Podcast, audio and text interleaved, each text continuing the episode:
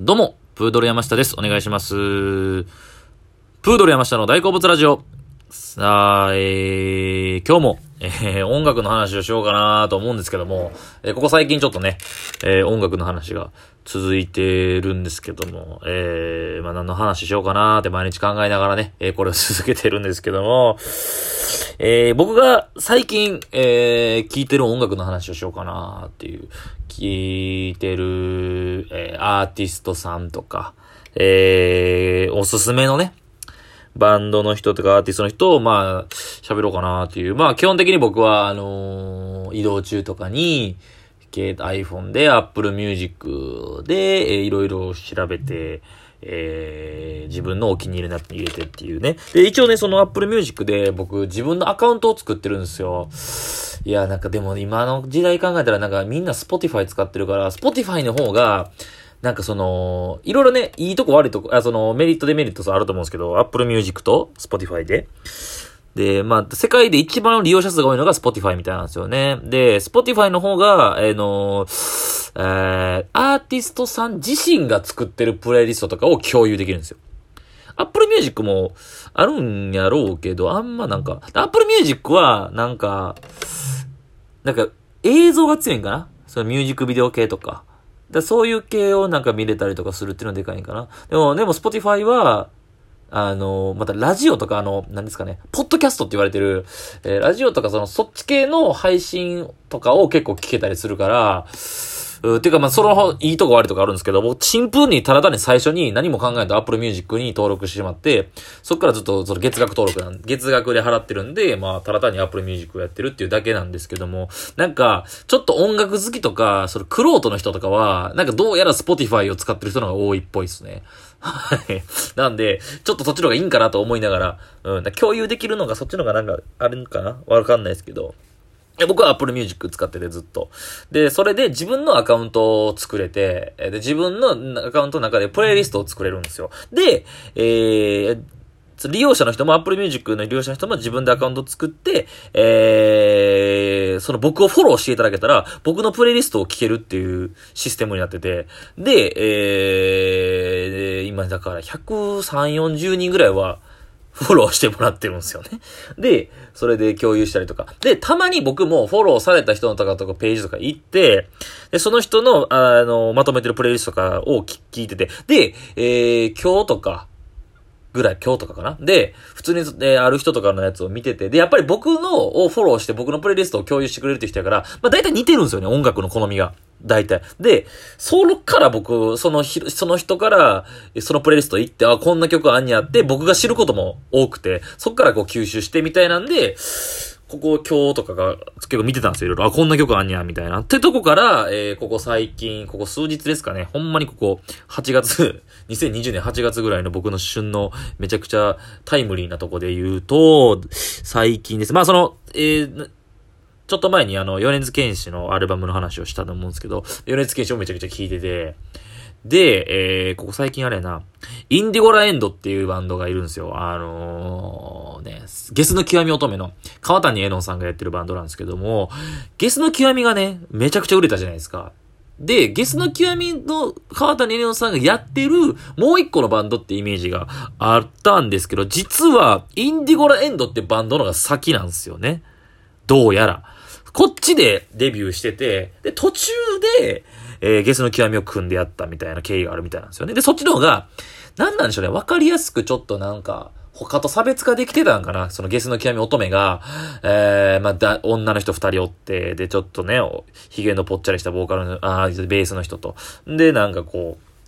なんでしょう。音楽もなんか他とちゃう感じというか、J-POP なんやけど、キャッチーやねんけど、ちょっとおしゃれというか、えー、な感じですね。ちょっと、そっちで注目されたんですけど、インディゴラエンドは結構ザ、ザ・ホーロックみたいな。邦楽ロック、えー、インディーロックみたいなんで、わかりやすくなんかこうギターロックみたいな感じなんですよね。で、で何曲かしてたんですけども、僕全然インディゴラインドに関しては全然そんな掘り下げてなくて、で、最近知った、でも5年ぐらい前の曲なのかな。夏夜のマジック。ごめんなさい、読み方。夏夜のマジックかな。夏夜のマジック。めちゃくちゃいい。夏の曲、夏の曲で探してて、めっちゃいいんすよね。ズバリ夏の夜に聴いていいっていう。ほんまに、あのー、フジファブリックの若者のすべてじゃないけど、夏の夜に聴くアンセム的な、もうなんかもう大、めちゃくちゃハマる曲みたいなんで、今日だけは夏の夜のマジックでっていうね。それずっともうループしてるんですよね。それ繰り返し聞いてますね。はい。 indigo la End。あと、えー、お茶ワンズっていう、これ後輩のタレンチ柴田という芸人から教えてもらったんですけど、お茶ワンズっていうヒップホップなんですけど、変わってんですよね。えっと、3人組かなの女性アイドルなんですよ。で、アイドルがヒップホップをやるっていう変わったラップユニットみたいな感じですかね。みたいな感じで、えー、なんかその曲の感じ、トラックの感じが、えー、90年代のヒップホップみたいな、スチャダラバーとかライムスターとかその辺を意識してるみたいなんですよね。で、もうイメージも歌詞のリリックの感じももうズバリもう東京、おしゃれ、シティポップ、シティ系ヒップホップみたいな感じですね。銀座線とか、有楽町とか、で待ってる、アフターファイブみたいな、ゆるい、ゆるい感じですね。もうスチャダラパーみたいな感じですよね。そのなんかトラックもちょっと、ちょっとクラシック的な、ちょっと古い感じの、がまた逆に今おしゃれみたいな、お茶ワンズっていうの、ローマ字でお茶ワンズですかね。の、えー、アフターファイブって曲が一番いいですかね。アルバムが出たんですけど。そうそうそう。それ聞いてますね。それと、あと、まあ、この、以前このラジオトークの喋ったんですけど、ロマン革命。ロマン革命はむちゃくちゃ聴いてる今。今一番聴いてるかもしれない、ロマン革命。京都のバンドで、えー、若いバンドなんですけど、まあ、どうやら。えー、でも、えー、それが、えー、アンナッツァーって曲があって、それがめっちゃいいって話をしたんですけど、その後に出た、ちょっと前に出た、ロマンティックラブってアルバム？アルバムというか、ミニアルバムというか、7曲ぐらい入ってるやつかな？これのね、まあ、触れたくてっていう一番リード曲もいいんですけど、2曲目のラブストーリーって曲がやばい。めちゃくちゃいい。疾走感。なんやろな。えー、なんやろな、ね、マヤンもぽさもあんねんけど、声がね、あの人、めちゃくちゃ、ロマンカクのボーカルの人が、金木星って言ったじゃないですか、昔。金木星のボーカルの人にめっちゃ声似てるんですよね。とか、まあ、ネバヤンっぽさもあるっていう、ちょっとね。でもなんか結構、ネバヤンとかよりもっといろんなジャンルの音楽に挑戦してるのかな、みたいな感じも、印象もあります。ロマン革命めちゃくちゃいいな。あと、えー、佐藤もか。佐藤もかやばいっすよ、マジで。佐藤もかっていう、えー、シンガーソングライターの人かな？女性や、のボーカルの人なんですけど、僕は、えっ、ー、となんか結構この人、声に特徴があって、で、えー、まあ、シン、シンガーの強みというか、女性シンガーの、いろんなジャンルの人とコラボしてるんですよね。で、ヒップホップが結構多くて、ヒップホップの、まあ、それもちょっとチル系のゆるいラッパー、ゆるい系のラッパーの人とコラボとかしてて、僕それで知ったんかな。で、で、結構アルバムも2、2 3枚出しちゃって、2018年ぐらいから。で、めっちゃ、で、今回出したアルバムがグリーンツってアルバムなんですけど、まあ、基本的に全部なんか夏をテーマにした感じで、えー、疾走感ある、ロックというか、ちょっとなんかエレクトロな感じもあってみたいな。まあ、曲によるんですけど、で、1曲目のグリーンツって曲とか、まあ、オレンジって曲とか、めちゃくちゃいいんですけど、声にめちゃくちゃ特徴あるんですよ。さっきも言ったんですけど。で、なんかちょっとなんか、どこで言われてるのかは知らないですけど、令和のユーミンみたいな感じで呼ばれてるらしくて、なんかユーミンっぽさ、ね、もうあるんですけど、いや、やっぱ僕いつも常々思うのが、この、唯一無二の歌声出す人ってめちゃちゃすごいなって思って。歌上手い人って山ほどいると思うんですよ、この世界に。この世界にって、もうこの世界に音楽界の人間じゃないんですけど、いろいろ音楽聴いてて、その、なんすか、歌上手い人がいるじゃないですか。ただ、この歌声聴いて一発でこの人ってわかる人って少ないと思うんですよ。でも今まで歴代、今まで J-POP の、ってかもう音楽の長い歴史の中で、あ、もうこれ聞いたらこの人やっていう、この声はこの人しかおらんっていう人って何人かいてはるじゃないですか。もう、例えばミスチルの桜井さんもそうだと思うんですよ。桜井さんって一発でわかるんですよ、ミスチルって。で、桑田佳祐もそうですよね、サザン。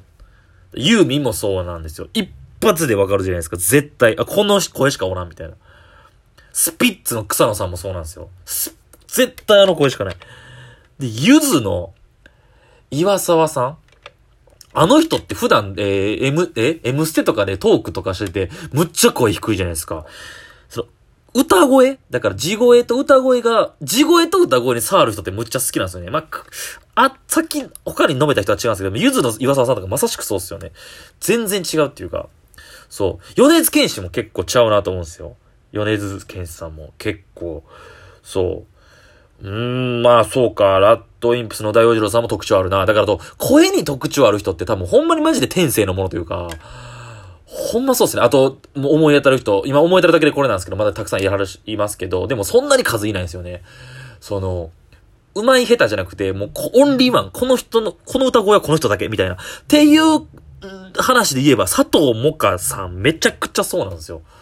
一発、佐藤もかの声を好きになったらもう、次また別の時に聞いた時に、あ、これ佐藤もかってわかるような歌声してあるので、一度聞いてほしいですね。佐藤もか、ひらがなで佐藤もかさん、めちゃくちゃいいですね。はい。佐藤もかいいな。あと、そうっすね。ほんまにこの1日2日で知ったんですけど、グソクムズっていう、カタカナでグソクムズ。もう、お、あの、イントネーションわかんないんですけど、グソクムズっていう、えー、バンド？かな。多分今、ラインナップで全部言った中では一番知名度ないんちゃうかなっていう、そなんで知名度ないんちゃうかなって言うって言うたら、その、ツイッターとかインスタのフォロワーがめちゃくちゃ少ないんですよね。ツイッター多分1000人ぐらいでしたね。で、インスタも200人か300人ぐらいやって、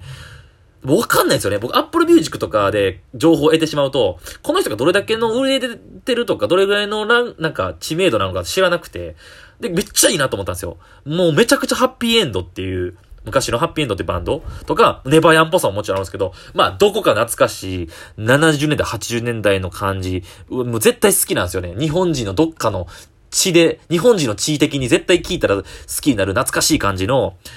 声もめっちゃ、声がめちゃくちゃハッピーエンドなんですよね。そ